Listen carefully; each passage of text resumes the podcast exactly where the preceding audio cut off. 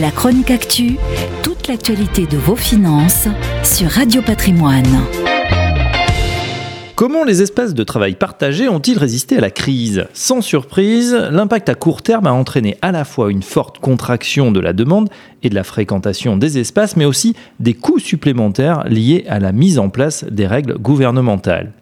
Malgré ce tassement observé lors du premier confinement, la reprise de septembre s'est montrée très positive pour trois acteurs, le leader IWG, Deskeo et Querc. Christophe Burkhardt, le directeur général d'IWG France, parle même d'un mois de septembre historique et il ajoute Beaucoup de nouvelles entreprises sont venues car elles ont trouvé une réponse à l'incertitude grâce à la flexibilité du modèle. Timothée Raymond, Head of Sales chez Querc, fait une constatation similaire. Nous avons perdu quelques clients, des petites structures qui ont cherché surtout à économiser.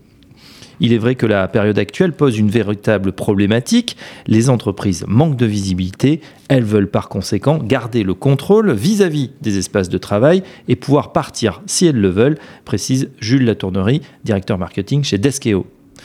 Pour s'adapter, comme dans tant d'autres secteurs, les entreprises du coworking ont accéléré leur digitalisation pour assurer la continuité de leurs services. C'est le cas de Quark, dont l'accueil et les réservations euh, de salles de réunion se font désormais via une toute nouvelle application mobile.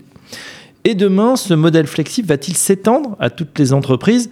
Christophe Burkhardt préfère parler de nomadisme. Selon lui, les entreprises vont petit à petit repenser la matérialisation du bureau pour le penser comme un service, un modèle finalement à la demande. L'utilisateur paiera ce qu'il consomme.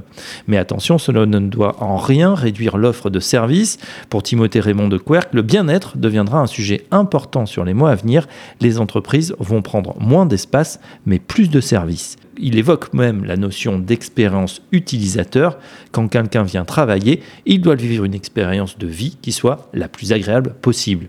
On le constate donc, malgré le fléchissement temporaire, le modèle des espaces de travail flexibles et partagés n'a pas fini de séduire les entreprises.